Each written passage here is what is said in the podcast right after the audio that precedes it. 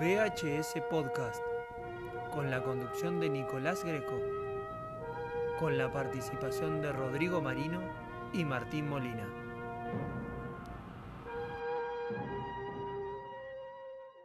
Somebody once told me the world is gonna roll me.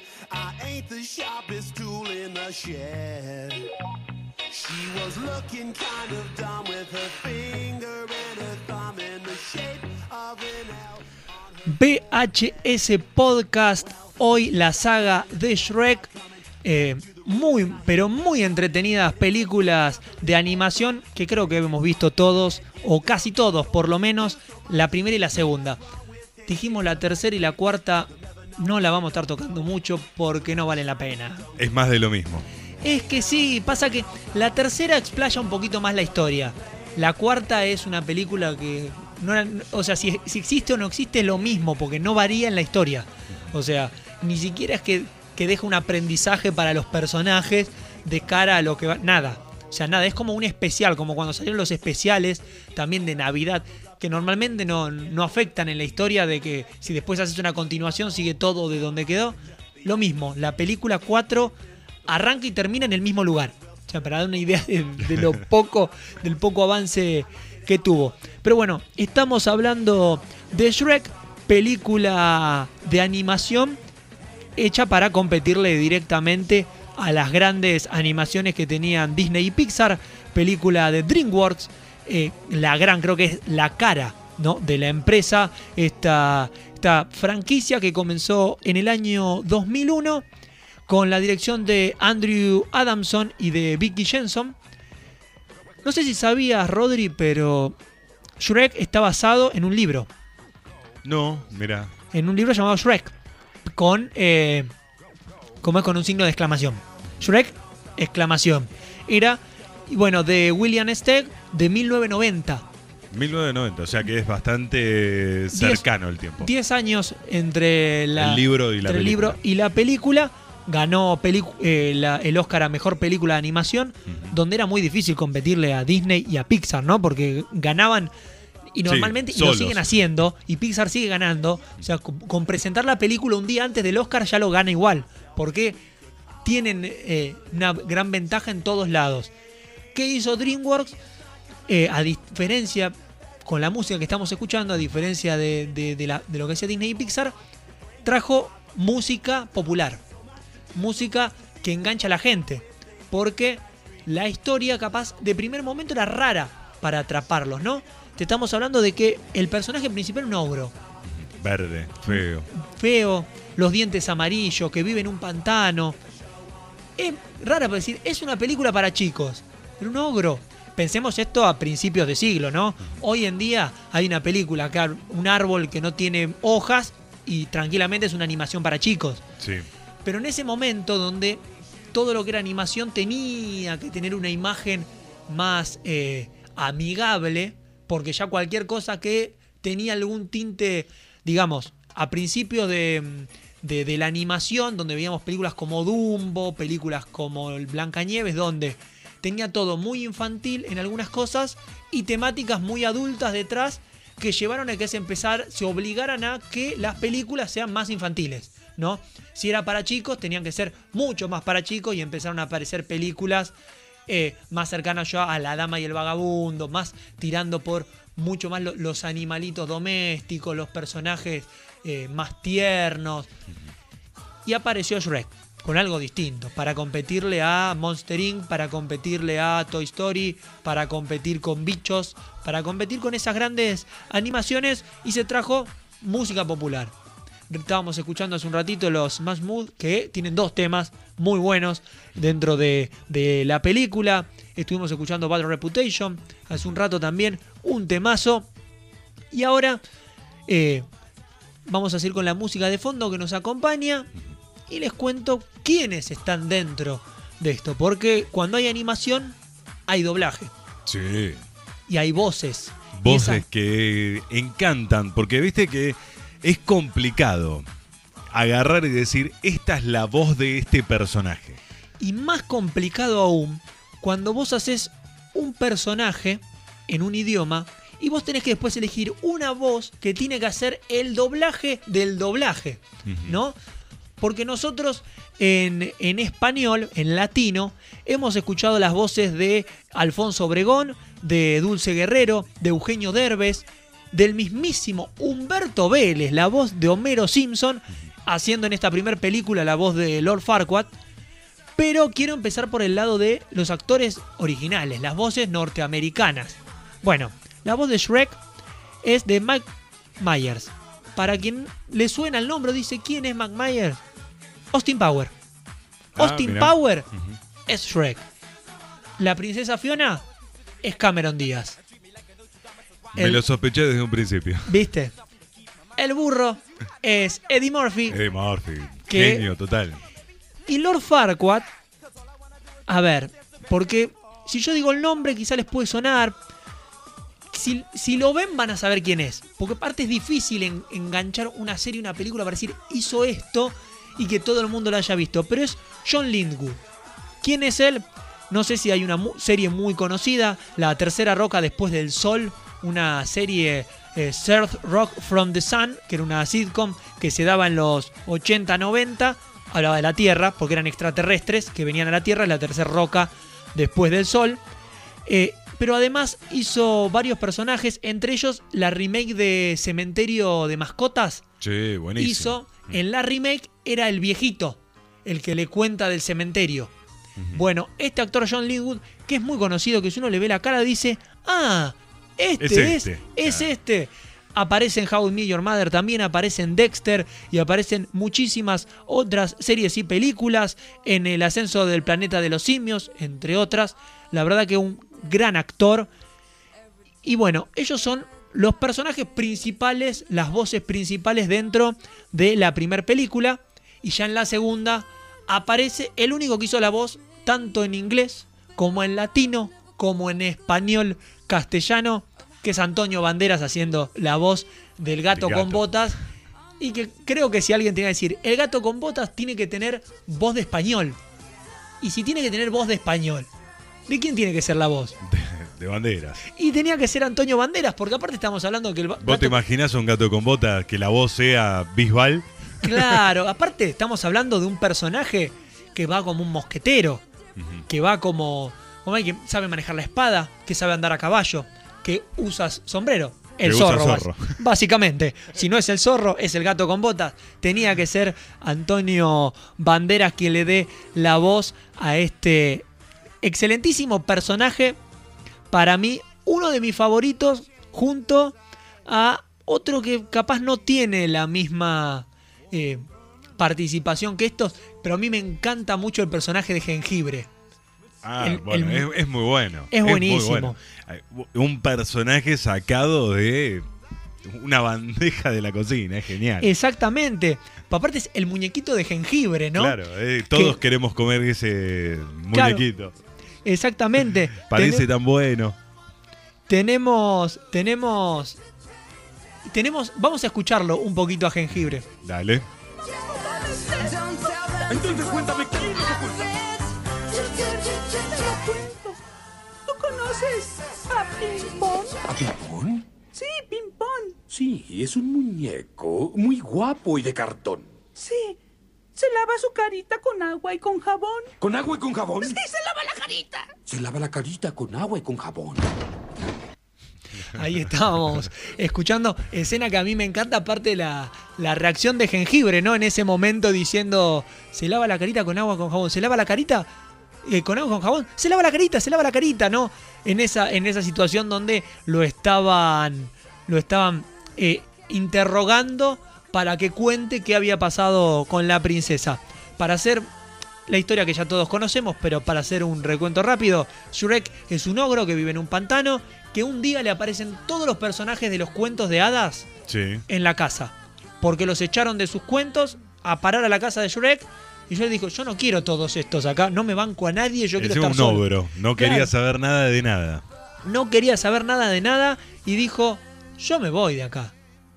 Y me voy a buscar a la, a la princesa.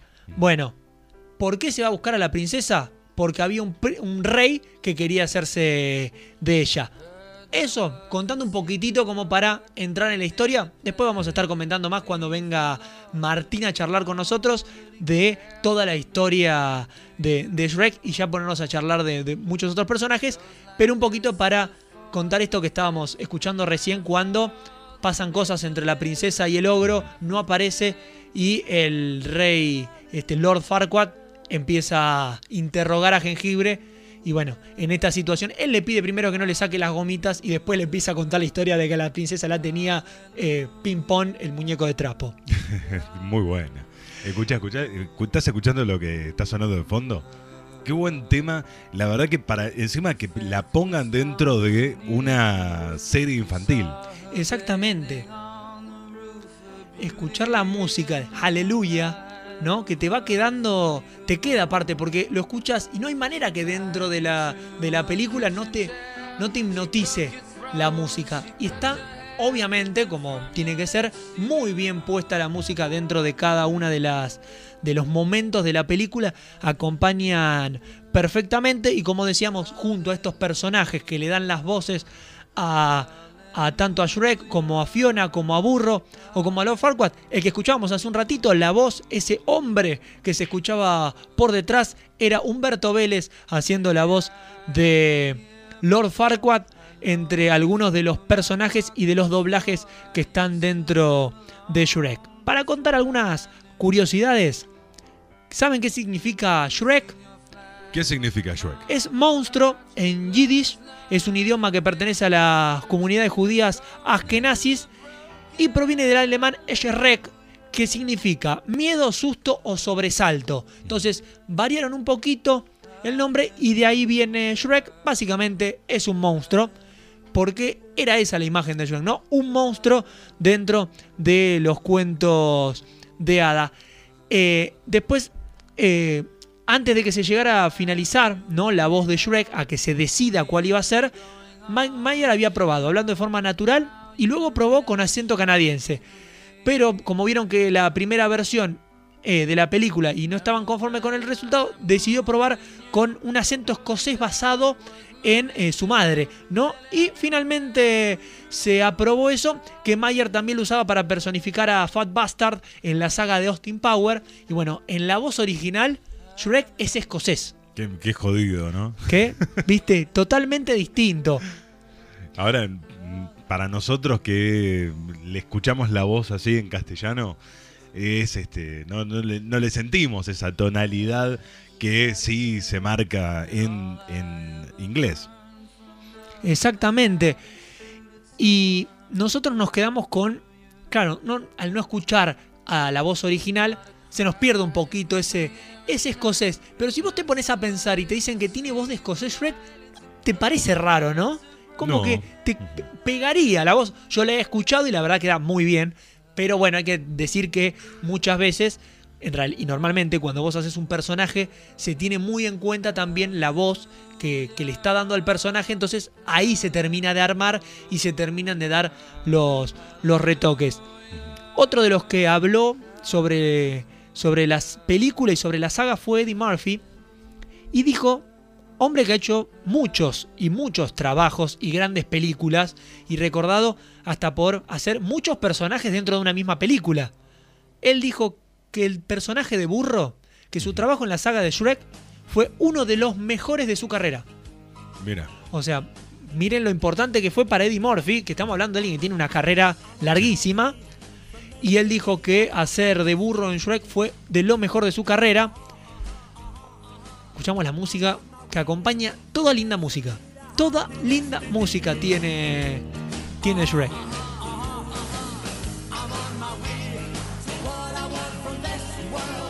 Y hablando de la música, al principio escuchábamos All Star de Smash Mouth, que es parte de la banda sonora obviamente de la película, y, panda- y arranca con ese Somebody que se escucha. Bueno, eso estaba solamente pensado para la versión de prueba.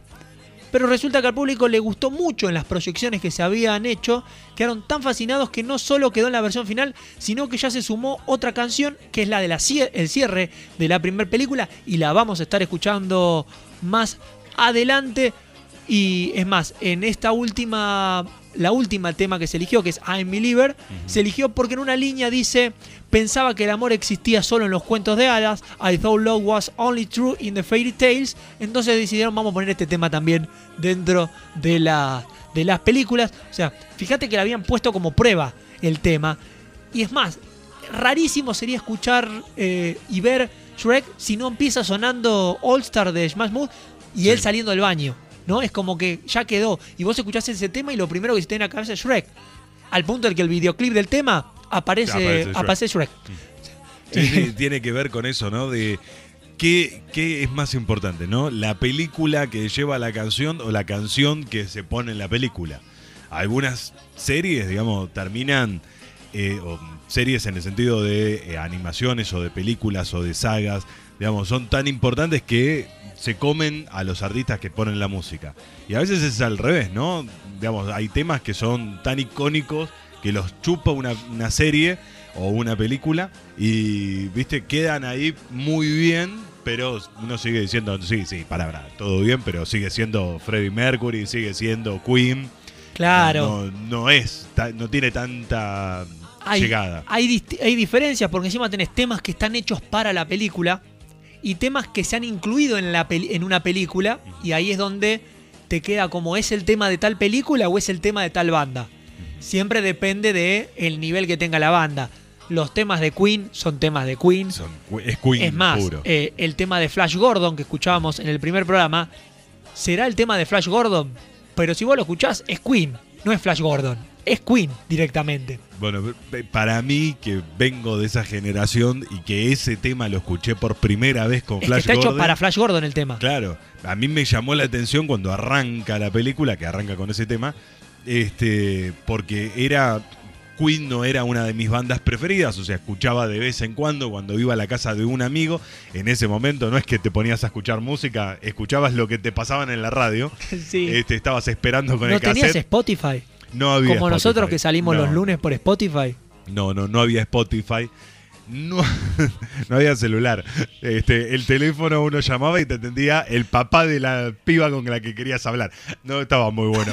Este, el locutor te pinchaba los temas, claro. Cuando Para ibas a los escuchar graves. un tema te decía, estás escuchando este, la 100.7 y ya no lo podías grabar. Entonces estabas ahí esperando, viste, para grabar el tema.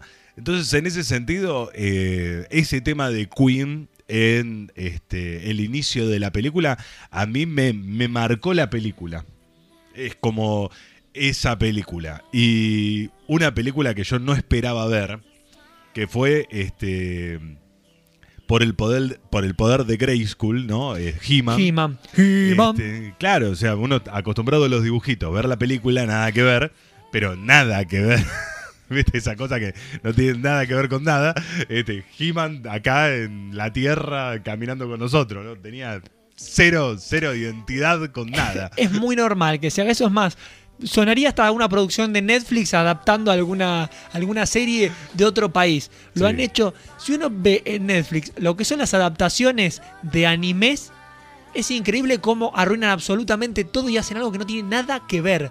Si uno ve eh, Death Note, por ejemplo, que había salido la versión original, el anime impresionante, hicieron Netflix, la agarró, la adaptó e hizo una historia distinta. O sea, vos decís, ¿para qué agarras algo que ya está hecho? Porque te sirve, porque te sirvió a vos, porque la tenés en tu plataforma y haces algo distinto con eso. Lo único que ganó fue el repudio de los fans, que ahora cualquier cosa que Netflix quiera adaptar, ya la, gente lo mira, lo mira mal. Pero sabes que eso pasó mucho y sobre todo cuando a mí me dio la sensación que llegó un punto donde ya no hay eh, series o películas originales, ¿no? Como que todo es volver a agarrar algo viejo y volverlo a traer a lo contemporáneo, digamos, con más efectos de sonido, con más efectos de este, digitalización y como que uno se queda como diciendo, bueno, y algo nuevo y algo original para cuándo, ¿no? Claro. Y agarraban todas las series de terror este, japonesas, La llamada, por ejemplo, Sí. que vos ves la, la, la original, digamos, la japonesa, y no, No tiene nada que ver con la más, norteamericana. Y no dormís nunca más.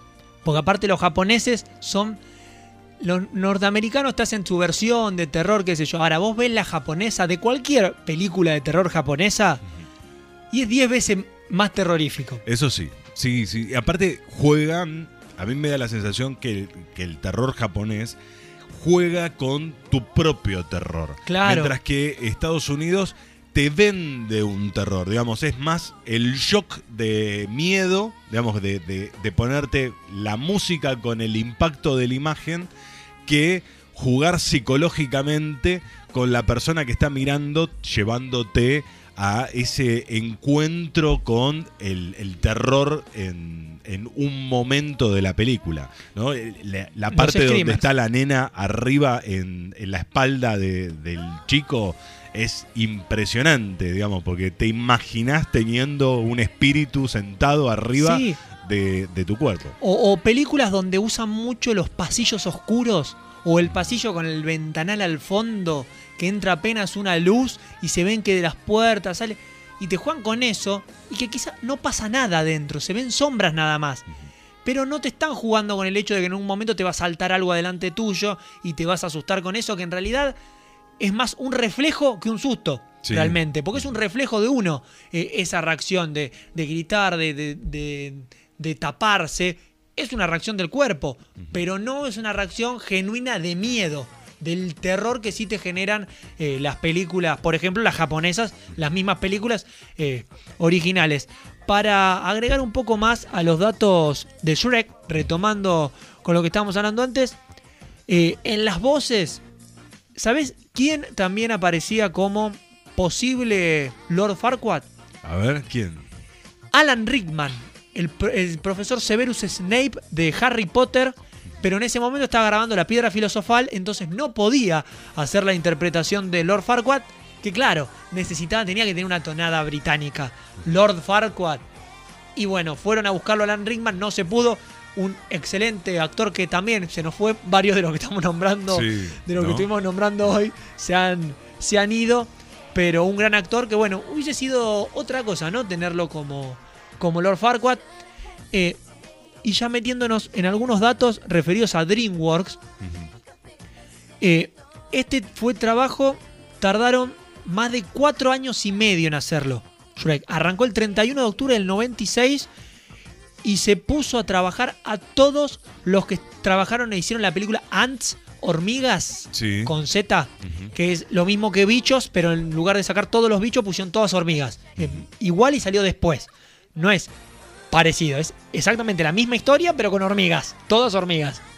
Eh, bueno, fue lo primero que te empezó a sacar DreamWorks. Bueno, funcionó muy bien Shrek, al punto de que a partir de ahí eh, eh, salieron Madagascar, Kung Fu Panda, Los Pingüinos de Madagascar y Cómo entrenar a tu dragón, entre algunas de las producciones de DreamWorks. Muy buenas todas. Muy buenas películas, eh, no soy muy fanático de ellas, me gusta Madagascar la 1.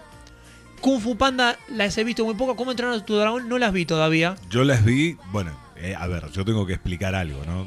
No me pondría a ver ninguna de las películas esas, digamos. Pero tengo una criaturita de nueve años ya que creció con todas esas pe- películas, ¿no? Entonces era, papi, vamos a ver Entrenando un Dragón la 18 vez que la veíamos, ¿viste? Ya le decía, bueno, mi amor, ya está, o sea, está bien. Ya sabemos cómo lo entrenas, lo entrena el dragón, no te preocupes. Lo entre... Aparte es, viste, cómo lo entrena. Igual, est- esto es algo muy particularidad, digamos, de, de- de este tipo de, de- de películas que me parece genial. Que es que no es el típico este, dibujito aburrido, digamos, que ya lo ves y sabes cómo viene, a dónde termina, cómo viene la saga. Sino que, por ejemplo, digamos, entrenando un dragón, es impresionante la cantidad de referencias nórdicas a dioses nórdicos, a cultura nórdica, a todo lo que tiene que ver con el mundo este, religioso nórdico. Es impresionante la cantidad de referencias. En Shrek, toda la, toda la, filosofía, digamos, que hay detrás de Shrek, todo el quiebre con la cultura, digamos, romántica de agarrar y decir la princesa, el príncipe, este, los personajes, cómo se celebra todo, digamos, es, digamos, siempre van por otro lado. Y siempre te van mostrando cosas, por ahí con, con, Fupanda no, porque no, no la vi bien, digamos, como para poder... Bueno, pero eso va con toda la cultura eh, china. Claro. es lo que tiene. La verdad que la verdad que ahí tienen mucho mucho eso y bueno, DreamWorks lo que hizo fue meterse muy de lleno con eso, porque DreamWorks no es como eh, Pixar que saca una o dos películas por año para competir. DreamWorks va sacando sus películas con tiempo, toma como una mayor producción detrás de, de todo eso. Pudo empezar a producir mejor a partir de lo que fue Shrek y sus distintas películas y especiales y ju- videojuegos que le empezaron a dar muchísimo dinero a la empresa para poder producirlo y a partir de ahí empezar a hacer lo que decíamos recién, Madagascar, Kung Fu Panda, Cómo entrenar a tu dragón, Los pingüinos de Madagascar, eh, series animadas de los mismos, empezar a trabajar con Nickelodeon también para hacer las series. Kung Fu Panda uno lo puede ver en Nick y todo eso están trabajando por ese lado, entonces ahí eh, empezó a trabajar un poco más en series quizás que en películas donde es muy difícil todavía competirle mano a mano a, a Pixar y al mismo Disney, Sí, que tiene su, su Disney. Animation Studios y en un año te saca Disney te saca Frozen y, y al lado te saca, no sé, intensamente Pixar, ¿no? Y vos decís dos peliculones para chicos, dos películas, las de Pixar siempre más para la- toda la familia que las de Disney que van todavía un poquito al público más infantil y siempre con la idea esta musical. Bueno, para cerrar algunos datos más acerca de Shrek, eh, los movimientos de burro están basados en perros y en conejos. No en burros. en burro. No en burro. Es que si vos te das cuenta, no puedes basar los movimientos en burro porque el- los movimientos de los burros no serían.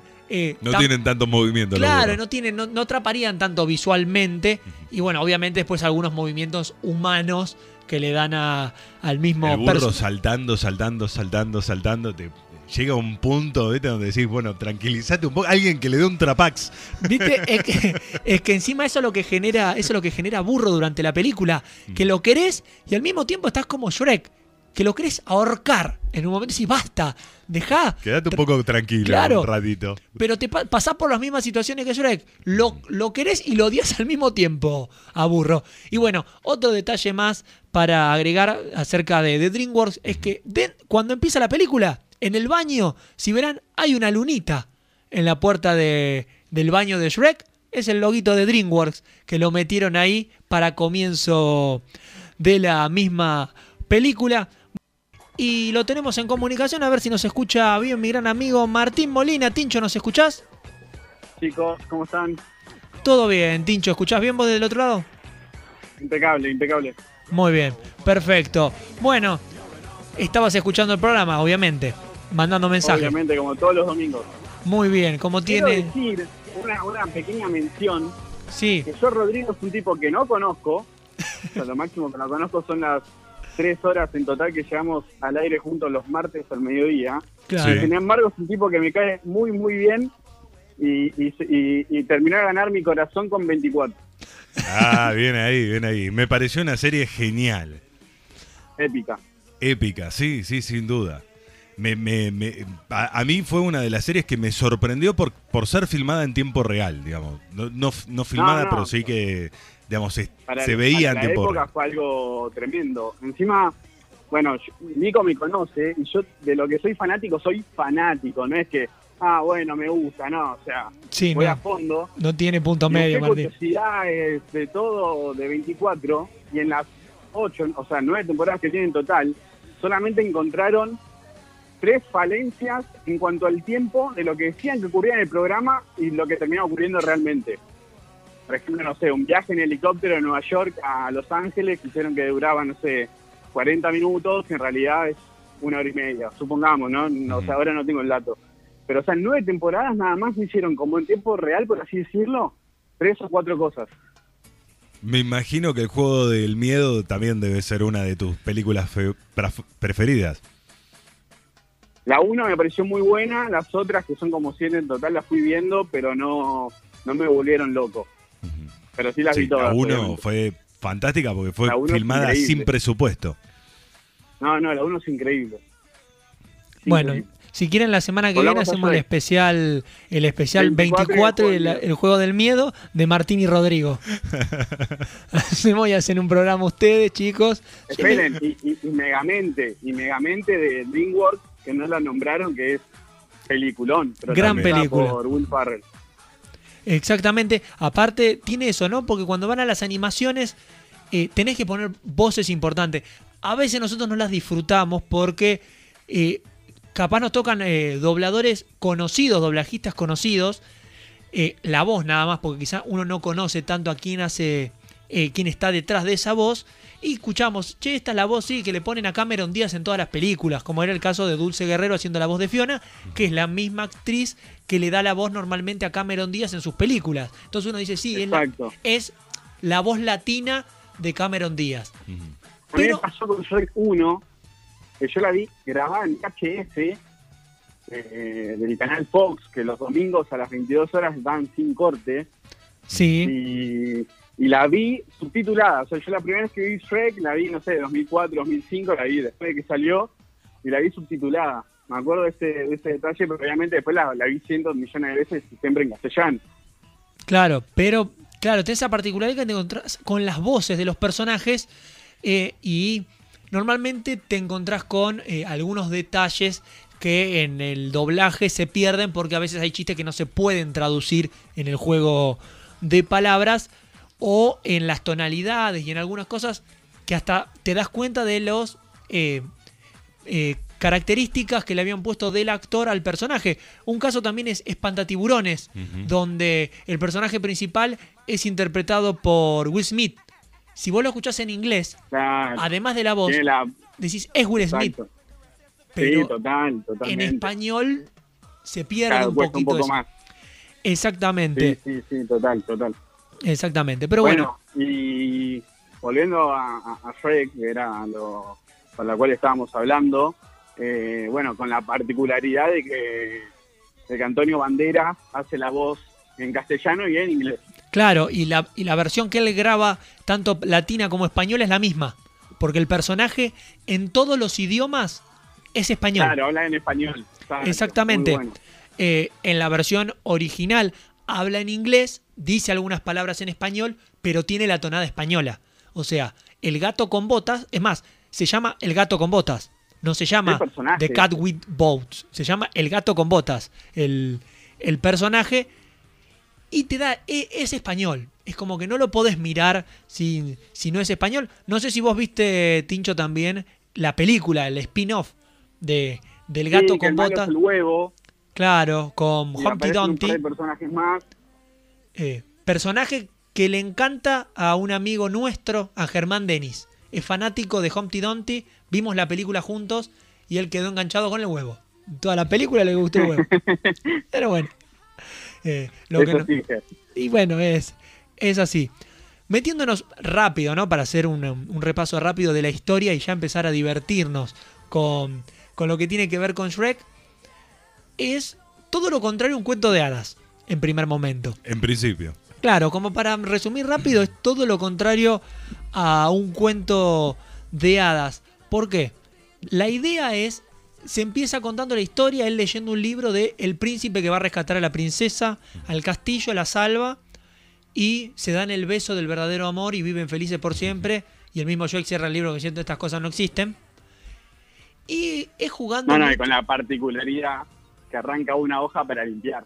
Exactamente, para, para salir del baño. Yo de chiquito no lo entendí y más, un poco más grande, eh, más grande dije, ah, y tipo, fue, tardé en entender la, el porqué. Exactamente. Y bueno, medio como dando, dando a entender que no pasan esas cosas.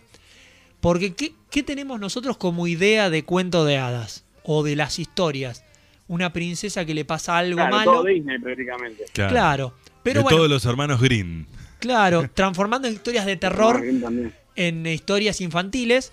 Mucho de. Son, la mayoría son historias alemanas. Son de la cultura alemana.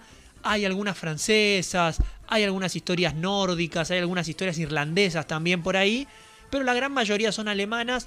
Los hermanos Grimm las hicieron eh, cuentos, más tirando al terror.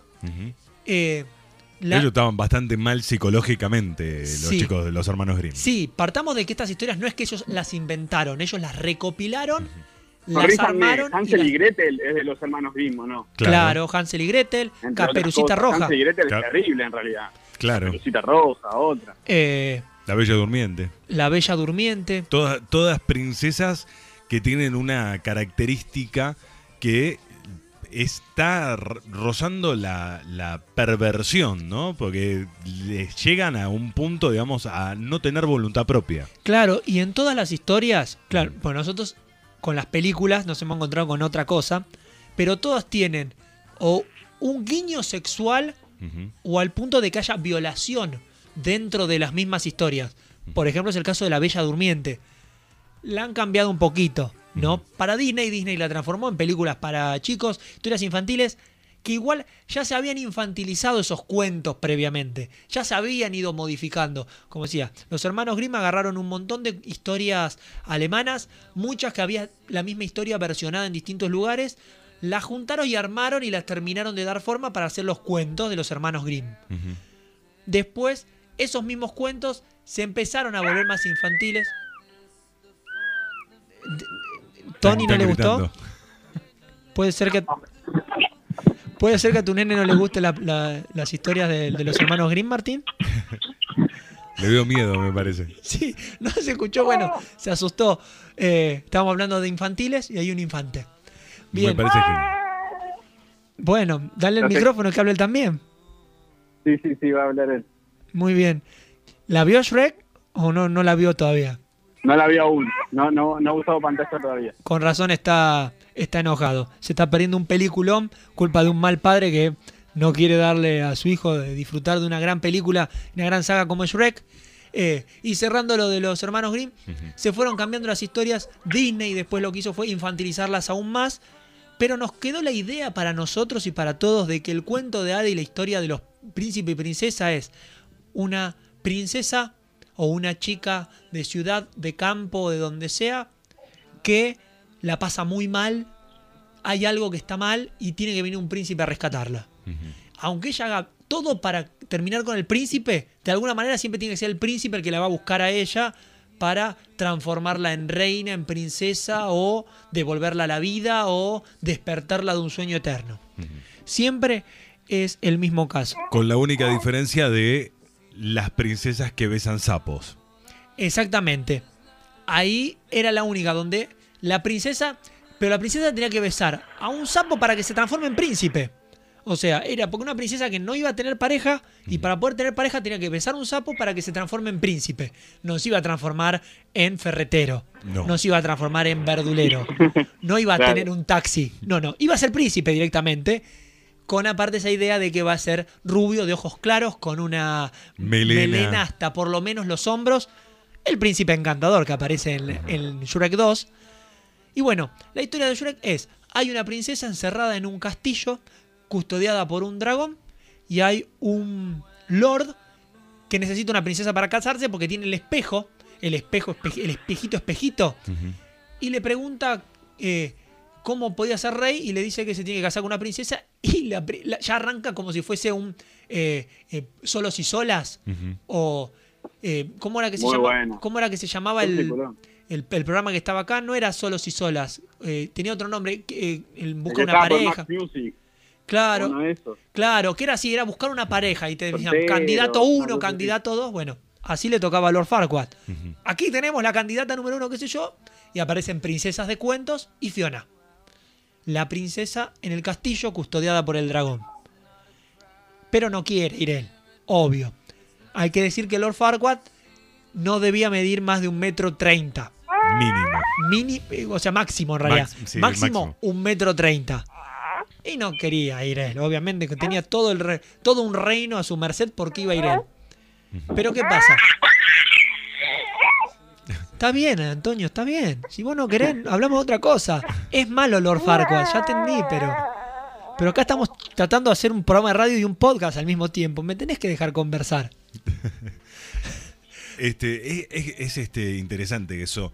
Sobre todo cuando el, el personaje es como un antipríncipe. Claro. Porque no es el típico valiente que saca la espada, digamos, y va a cazar al, al dragón para quedarse por fin con el premio que es la princesa, ¿no? Horrible. Claro, no, no. Eh, yo me voy a casar, pero tráigame el premio a mi una, casa. una escena muy buena de él, que es cuando, cuando quiere, eh, cuando arma el torneo para, que, para ver cuál gana y, y quién es el que va a buscar a Fiona, que bueno, se que termina ganando Shrek. Él dice, eh, algunos tal, tal vez mueran, pero es un precio que estoy dispuesto a arriesgar, ¿viste? Como tipo Claro. como diciendo, "Le- le- no le interesa a nadie. Que se mueran los otros, no importa. Claro. Y aparte, Sí, sí, y salió meme cuando arranca la pandemia, cuando arranca, eh, a las dos semanas en Buenos Aires empiezan a abrir cosas y dice mi jefe, bueno, algunos vez muera por la pandemia, pero es un precio que estoy dispuesto a arriesgar y, y muy, muy bueno había sido ese, pero esa escena muy buena y el personaje en sí es, es excelente. Exactamente, memes de Shrek hay un montón, porque bueno, eh, decíamos antes, Shrek le cayeron los personajes, los cuentos de hadas, se cansó y dijo, ¿con quién tengo que hablar para que me devuelvan mi tierra? Y le dijeron, vaya a hablar con Lord Farquaad. Lo fue a buscar, se encontró con el torneo, le ganó a todos y le dijo, ¿y ahora qué pasa? Anda a buscar a la princesa y te devuelvo tu, tu tierra. Listo, la fue a buscar Shrek. Y bueno, se encuentra con Burro previamente a eso, un insoportable burro que te dan ganas de quererlo por momentos, de odiarlo por otros, porque tenía sus particularidades dentro de sus chistes, sus comentarios. eh, y dentro de esto, mientras están yendo a buscar a la princesa, empiezan a generarse las dudas de que es un ogro, ¿no? Porque en realidad no era tan malo como te lo pintan al ogro. Te lo transforman en que el ogro es un personaje malo, grotesco, que se come a los niños, que se come a la gente. Y resulta que no era tan así. Y Burro le empieza a hacer algunas preguntas. Y Shrek encuentra una manera de eh, explicárselo con eh, esto que vamos a escuchar a continuación. Los ogros son como cebollas. ¿Apestan? Sí. No. ¿O te hacen llorar? No. Ya sé. Si los dejas al sol se ponen cafés y les salen pelitos blancos. No, capas. Las cebollas tienen capas. Los ogros tienen capas. Las cebollas las tienen. ¿Entiendes? Ambos tenemos capas. Ah, Oh, ambos tienen capas. Oh. Y no precisamente para volar. Exactamente, no, bueno, es mucho más largo esto y Burro le empieza a tirar, ¿por qué no son pasteles? ¿Por qué no son distintos tipos de postres que sean más ricos que una cebolla? ¿No? Pero bueno, eh, la explicación más o menos para decir que tienen capas, como que por fuera es un Son una monstruo, cosa y pero por dentro es otra cosa. Bueno, van a buscar a la princesa, logran salvar a la princesa y todo, todo en contra de los cuentos de hadas, porque cuando llegan el dragón no era un dragón malo, era un dragón que estaba solo nomás. Y no era un dragón, era Una una dragona. dragona que se enamora de burro. Y bueno, así encuentran a Fiona, se la llevan y empiezan a pasar un, par- un montón de cosas. Entre eso, Fiona cantando. Hace un rato escuchamos el tema eh, de fondo, que en breve va a estar sonando de vuelta. El tema It's You de, de Fiona, que es Ahí justamente el que está sonando ahora, en este momento. Es así, ¿viste? La producción te lo tiene justo cuando lo estás diciendo. Es justo el tema que suena. Y vamos, vamos a escuchar un poquito que es con el que va cantando con el con ese pajarito, ¿no? Que se pone a cantar Fiona.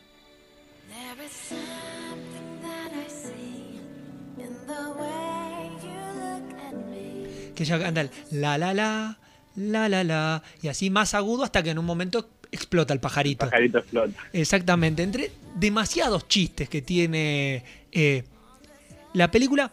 Porque creo que ahí es donde también va al revés de lo que uno está acostumbrado de ver en, en Disney o en Pixar. Que era que DreamWorks mete muchos chistes. Es pura comedia. La película, en este caso Shrek, es pura comedia. Y eh, quiero que nos metamos un poquito en los cuentos de hadas. No, y aparte, estamos. Yo justo en un momento mencionaba a, a que Jack Bauer, por ejemplo, era un antihéroe y hay muchos personajes antihéroes. Y acá nosotros tenemos en Fiona una antiprincesa. Exacto. Es, es todo lo contrario a lo que una princesa debería ser. Exactamente, uno está acostumbrado a que las princesas... Aparte es particular, porque eh, Fiona se transforma en ogro después de la, de la medianoche. O sea, en realidad a la noche. A la noche se transforma en ogro. Y ella, si uno presta atención, es más delicada transformada en ogro que cuando está transformada en humana, que eh, se comporta de otra manera, se comporta más lo que uno imagina como ogro, ¿no? Claro. Como que esa, la contracara es al revés. Eh, sabía pelear, eh, se comportaba de, de otra... de- Gritaba, ponía los pies arriba de la mesa. Claro, y después como Ogra, ya más en la segunda película, es más delicada, ¿no? Pero bueno, eh, ahí tenemos más o menos la base de la historia. Eh, Shrek termina salvando a Fiona, se terminan enamorando, pasan un montón de cosas, pelean con. vencen a Lord Farquaad en una muy buena escena donde ellos se tienen que dar el beso del verdadero amor porque ella tenía una maldición. De día era princesa, de noche era ogro, el beso del verdadero amor le iba a transformar y ese beso no se lo dio con Farquaad, se lo dio con Shrek y entonces se transformó en ogra. Entonces es un ogro para siempre. Y cuando llega esa escena, empiezan a explotar los vidrios de, de la iglesia y queda uno, queda un vidrio ahí entero y se ve que la dragona hace tac y lo rompe con la mano como diciendo, faltó, faltó uno. Que se rompa. Claro, que se rompa, que se rompa este, este espejo, que no, este vidrio que no se había roto. Bueno, ahí la 1, la 2 no tiene una historia mucho más larga. Eh, ellos van a conocer a los padres de Fiona. Y cuando conocen a los padres de Fiona, se encuentran con eh, la historia del príncipe encantador que ha ido a buscarla a la princesa y se encontró con que estaba el lobo de Caperucita ahí adentro. Eh, y bueno, no se encontró con ella. Quisieron arreglarlo después para que ellos terminen juntos. Hicieron un hechizo para transformarla en princesa a ella. Son dos personajes muy buenos. Uno ya mencionado, que fue el gato con botas. Sí. Y, y- y el hada madrina, que es épica. Exactamente, la anti-hada madrina también, ¿no? Sí. Como que todos los personajes es lo contrario de lo que uno imaginaba. El príncipe encantador no era valiente, no era encantador, era un ma- manejado por la madre, que era la hada madrina. Un miedoso. miedoso. Entonces, todo lo contrario a los cuentos de hadas. Nos encontramos acá en este, la segunda película. A ella la transforman en princesa de vuelta y le dicen que el encantador era Shrek transformado en hombre y que así estaban. En cambio, Shrek decide tomar una pócima para transformarse en hombre, para engancharse con Fiona de vuelta. Y lo toma también Burro, que se transforma en un caballo, en un corcel blanco impresionante. Y bueno, ellos con esto eh, tratan de engancharse de vuelta. Se termina arreglando todo, terminan siendo ogros de nuevo, terminan cantando, todas las películas terminan cantando. Después viene la tercera y la cuarta, donde tienen hijos, donde pasa una historia que no importa. La verdad que no hay mucho más para hablar de la historia, sí de las escenas que estamos eh, mencionando y de las cuales nos estamos divirtiendo. Eh, yo creo La que ya... cuarta, yo creo que la película más oscura de, de DreamWorks en cuanto a animación. Sí. Me parece que no es para nada para chicos. Es ba- bastante complicada y habla de un trasfondo. Yo creo que quisieron ir a lo que siempre intenta hacer Pixar de manera excelente, que si bien las películas son para chicos, están ambientadas como para toda la familia y te dejan muchísimas cosas eh, que solamente por ahí lo entienden los adultos o que uno lo va entendiendo más de grande. Eh, Eso creo que pasa con Shrek, con Shrek eh, 4 a la perfección, pero es una película bastante oscura, bastante oscura. Exactamente. Bueno, ahora, acordándome de la segunda película que me parece excelente, quiero que repasemos una escena para cerrar este bloque sobre la historia y ya nos metamos en algunas referencias y cerremos también el programa hablando específicamente de los cuentos de hadas, que ya lo estuvimos mencionando un poco bastante, pero estos detalles, esta mirada, porque ya hay mensaje pidiendo que quieren la mirada de Rodrigo acerca de los cuentos de hadas. ¿Qué le parecen? Pero bueno, lo vamos, lo vamos a escuchar eh, en un ratito. Ahora hay una escena que a mí me encanta. Para mí mi escena favorita es Cena Familiar. Eh, Shrek en casa de los padres de Fiona. Están todos en la mesa. Empiezan a hablar, empiezan a discutir. Harold, el padre de, Fiona y Shrek, en una disputa, viste, eh, suegro, yerno, viendo de si tienen hijos, de, que uno es un ogro, de que el otro encerraba la, a la hija, que esto, que aquello, empiezan a discutir. Agarran el cerdo que estaba en la mesa, empiezan a tironear entre los dos y pasa y la siguiente eh, lo que vamos a escuchar ahora directamente es lo que sucede en esa mesa mientras el cerdo volaba por los aires. ¡Shrek! ¡Fiona! Bueno, ya hablamos de algunas curiosidades, quedaron algunas por ahí más que nada de algunas referencias que tenemos. Hablamos de la historia y ahora nos metemos de lleno con eh, referencias que tiene Shrek y un poquito la mirada sobre los cuentos de hadas. Antes de meternos con eh, los cuentos de hadas, le voy a tirar algunas referencias de películas que se han hecho que obviamente se van a ir acordando a medida que le vaya diciendo. No sé si se acuerdan la escena Matrix que tiene Fiona cuando están peleando, que empiezan, se, se tira para atrás, después queda en el aire volando y tira patadas. las patadas en la primera película. Después tenemos eh, la escena Alien de la segunda, cuando el gato con botas se empieza a meter entre la ropa de Shrek y sale de adentro de la ropa en la panza. Entonces como si fuese el alien saliendo. Eh, hay, hay escena tipo los cazafantasmas, donde aparece, cuando aparece el muñeco de, de jengibre gigante. Sí. Bueno, ahí tenemos, hay de El Graduado también, donde está yo viendo por la ventana, ve gritar a Fiona que está con, con Encantador. Algunas hay también parodia a Jurassic Park. Y hay un par de, de parodias particulares como es, por ejemplo, la segunda marca de hamburguesas de, de fast food más Sí. conocida. Bueno, que... Burger. eh, exactamente, bueno, acá se llama Burger Prince se llamaba en esta, bueno, le bajaron un, le bajaron un nivel, ya no era el rey, era el príncipe eh, que aparece en eh, muy muy lejano, ¿no? La tierra donde están los padres de, de, de Fiona. Después, eh, Rodeo Drive, que aparece como Romeo Drive. Aparece Versace como Versarcheri. Aparece también. Había una que, que cuando Shrek va al- a, a buscar a. No me acuerdo si es en la 1 o en la 2. No me acuerdo si es en el reino de Farquaad o, o, en, o en la 2 que aparecía Starbucks.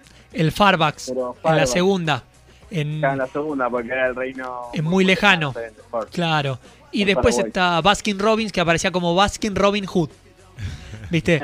Eh, algunas de, la- de las referencias y tantas que tenían. eh, también está la. Ahí la, la de escena eh, del beso de Spider-Man, pero la de la película de Tobey Maguire, pero que está acá con eh, Shrek todo lleno de, de lodo, colgado de cabeza, y Fiona le limpia el barro y le da el beso.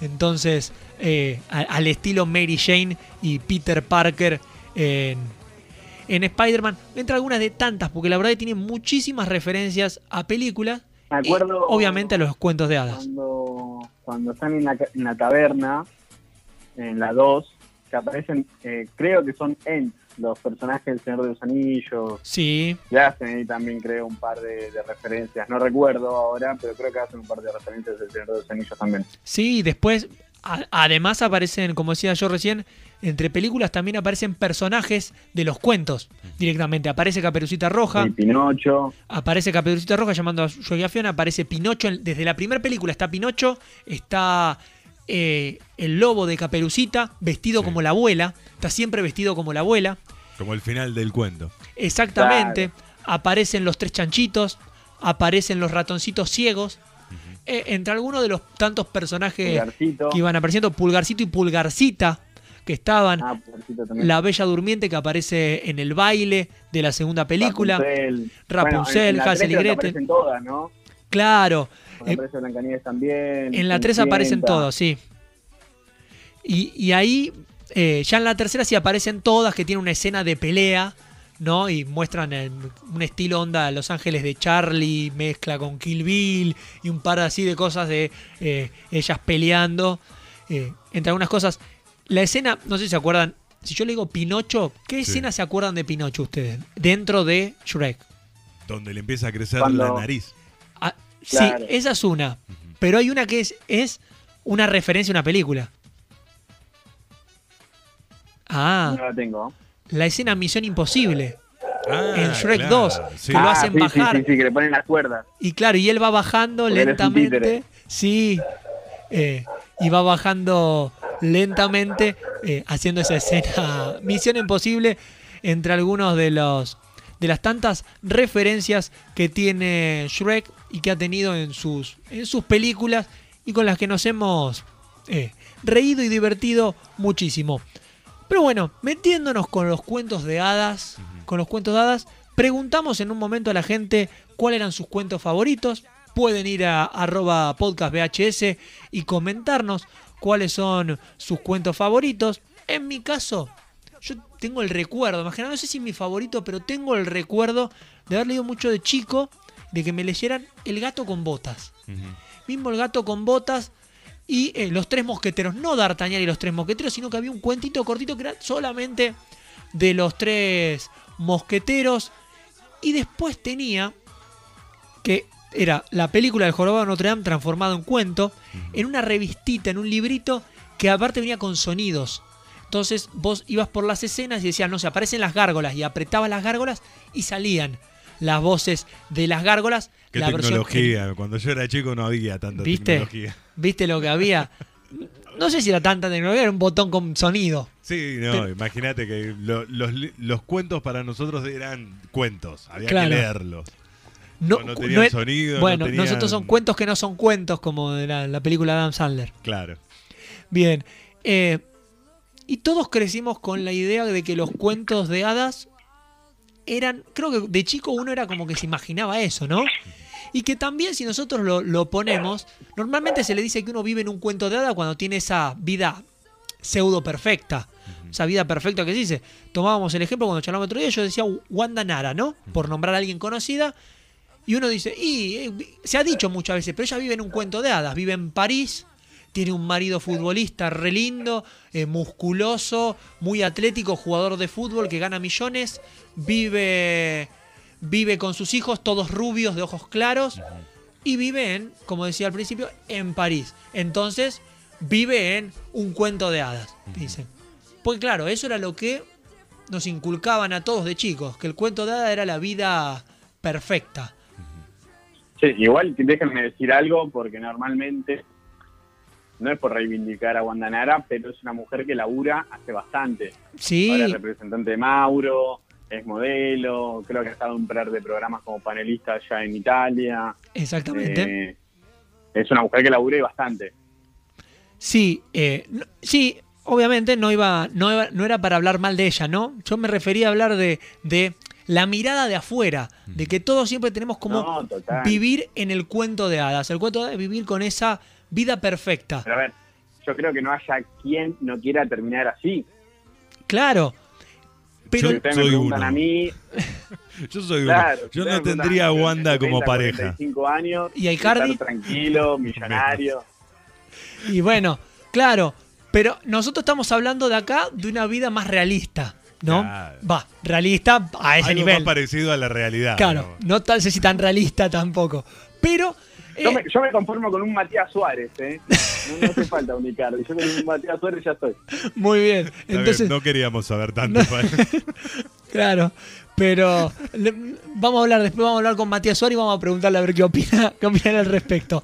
Eh, pero a lo que íbamos con los cuentos de hadas era que eh, nos- se nos ha vendido siempre de que el- la- la- eh, nos idealizaban a que el hombre tenía que ir en busca de su princesa y la princesa tenía que estar sentada esperando. Es más, Sí. nos criamos con que el hombre tenía que ir al boliche y buscar a la chica más linda y encararla y la mujer tenía que estar sentada esperando al hombre. Básicamente era eso. Es exactamente lo mismo con cuento de hadas. Un tipo que tenía que salir arriba de un caballo a buscar una princesa que estaba esperándola en el, en el castillo o en donde le toque esperarla. Sí, la mujer como pasiva y el hombre como activo. Sí. Y hay que contar que en realidad en todas las historias normalmente se hablaba toda la vida de la princesa y el príncipe solamente aparecía para hacer eso. Sí, o sea, no sabíamos ni cómo se llamaba. Pero aparte con una función de el varón en sentido de que solo puede rescatar a una mujer perdida, este, atrapada, castigada, este, prácticamente, digamos, como un objeto al cual estaba ahí en la torre, este, sin poder salir, porque por algo estaba ahí. Claro. Había algo atrás que la había condenado a estar ahí. Claro, en el caso de Shrek, porque uno dice, bueno, pero Shrek también es tipo que va a rescatar a la princesa. No, Shrek no quería rescatar a la princesa. Shrek quería su casa, le dijeron hace esto para quedártelo. Y la princesa no quería ser rescatada. O sea, quería que la venga a rescatar porque ella estaba idealizada con lo del príncipe azul, porque necesitaba el beso del verdadero amor para ser una mujer y no un ogro. O sea, ella no salía porque no quería, no porque no podía. Porque ella podía salir del castillo, pero no quería salir, no quería escaparse. Fiona estaba encerrada esperando a que llegara su príncipe.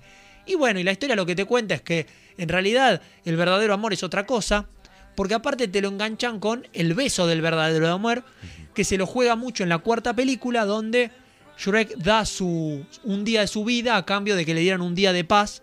Y el día que él da de su vida, que firma con Rupert Stinsky, es el día de su nacimiento. Entonces, Shrek no nace y tiene 24 horas para resolver ese problema.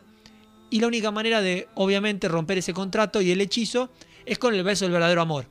Y le da un beso a Fiona a la mitad de la película. Pero claro, no Fiona no amaba, no lo amaba a Shrek, pues no lo conocía en esta historia. Entonces, medio raro igual, ¿no? Que se termina resolviendo con un beso entre ellos, donde en 24 horas Fiona se enamoró de Shrek otra vez, ¿no? Había pasado antes en más días.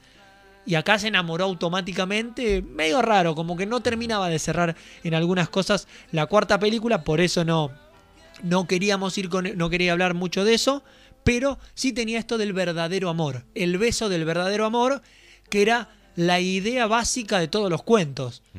Y si vamos a los cuentos donde no hay beso del verdadero amor, como es Caperucita, tenía que venir un leñador a salvarla. En el cuento original no la salvaba ningún leñador. No. El lobo se la comía y además primero la insinuaba sexualmente para que entre en la cama. Y no aparecía ningún cazador. Eso se cambió des- En realidad eso lo cambiaron y lo agregaron los hermanos Green.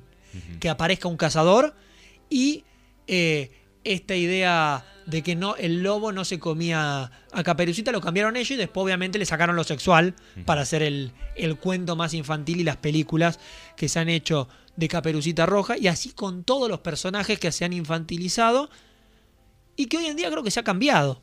Porque hoy vemos otro tipo de historia, otro tipo de cuento en películas, porque yo no tanto en los cuentos, pero Frozen es una historia de hermanas, no es una historia del verdadero amor Bueno, y del es que príncipe. sí, es que en el final de Frozen, el- el- quien, quien la salva por el amor que sentía es la hermana. Claro, Es como que van, como que uno nunca se salva solo, pero no precisamente tiene que ser el príncipe encantador quien te, quien te salve. exacto. El verdadero amor no solamente tiene que ser de una pareja, ahí era el verdadero amor entre hermanas, el que te está contando. Después tenemos, aparecieron un montón de películas, como Moana, ya contando otra historia. Eh, en su momento la, Muy buen amor. En su momento también aparecía Mulan, era como la primera que se animaba a enfrentar al hombre, ¿no? Pocahontas por su lado se enfrentaba a su tribu, pero siempre quedaban por la mitad. Ahora es como que ya los personajes son más, tienen mayor personalidad las mujeres, ya no importa el hombre, no se tienen que casar. Es más, en, en Frozen, la primera película no hay casamiento. No hay Iba a haber un casamiento y hacen el mismo chiste dentro de Disney, donde eh, Ana le dice a Elsa, me voy a casar con él, y, pero lo conociste cuando, lo, hace un rato. Y le dice, no te podés casar con alguien que te acabas de conocer. Y los cuentos y las historias infantiles eran de que Eran se besaban y se casaban al, el mismo día. Pero la sociedad en ese momento también era así. Digamos, la sociedad en las cuales se escriben estos cuentos de hadas era una sociedad en la cual prácticamente, digamos, un varón iba, arreglaba, digamos, con el padre de la chica que se iban a casar. Prácticamente, digamos, el primer beso se daba en el altar, por eso el cura decía, y ahora puede besar a la novia, que era la primera vez que la iba a besar. Esa misma noche cada uno dormía en la casa de los padres y al otro día a la mañana recién se juntaban para ir a vivir a una casa en común.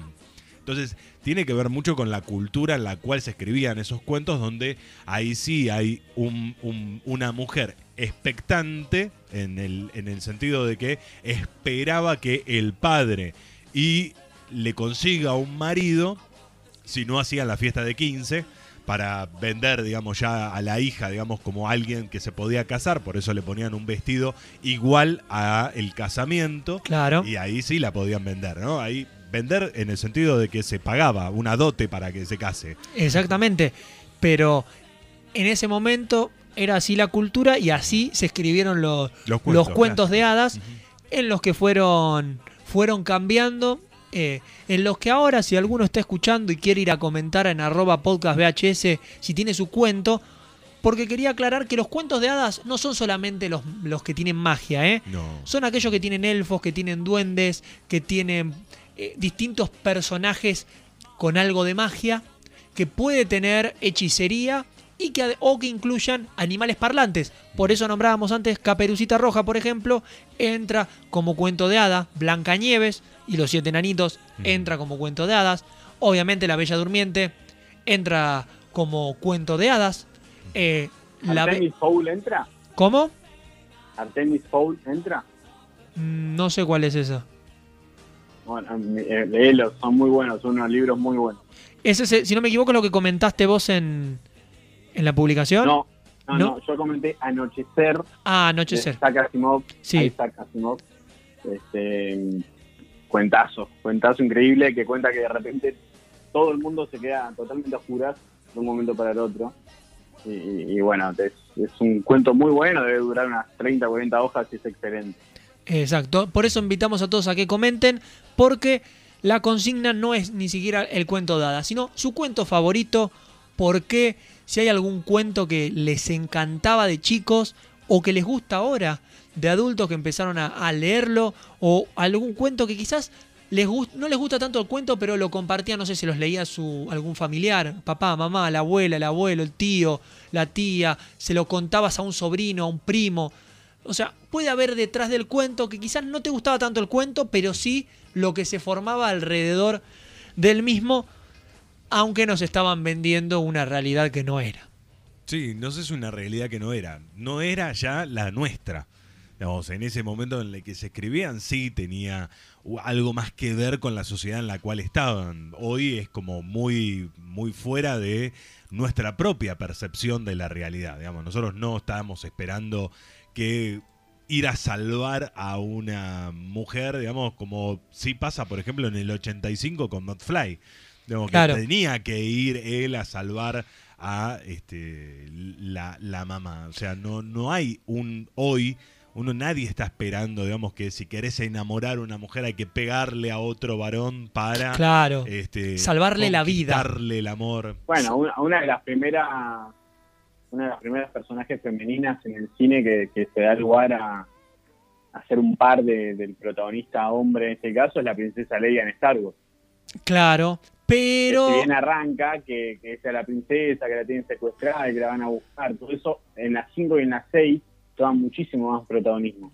Sí, igual saquemos de lado que la sexualizan a propósito en una escena donde la disfrazan eh, para cuando la tienen a las secue- seis. Claro. Eh, y solamente estaba esa escena, la querían hacer para sexualizar al personaje. Únicamente por eso se había hecho esa, esa escena y la habían vestido así. Pero bueno, por, le habían dado un protagonismo distinto. ¿eh? Terminamos hablando un poco de Star Wars y de Volver al Futuro, que fueron los episodios 1 y 2 que pueden escuchar en el podcast.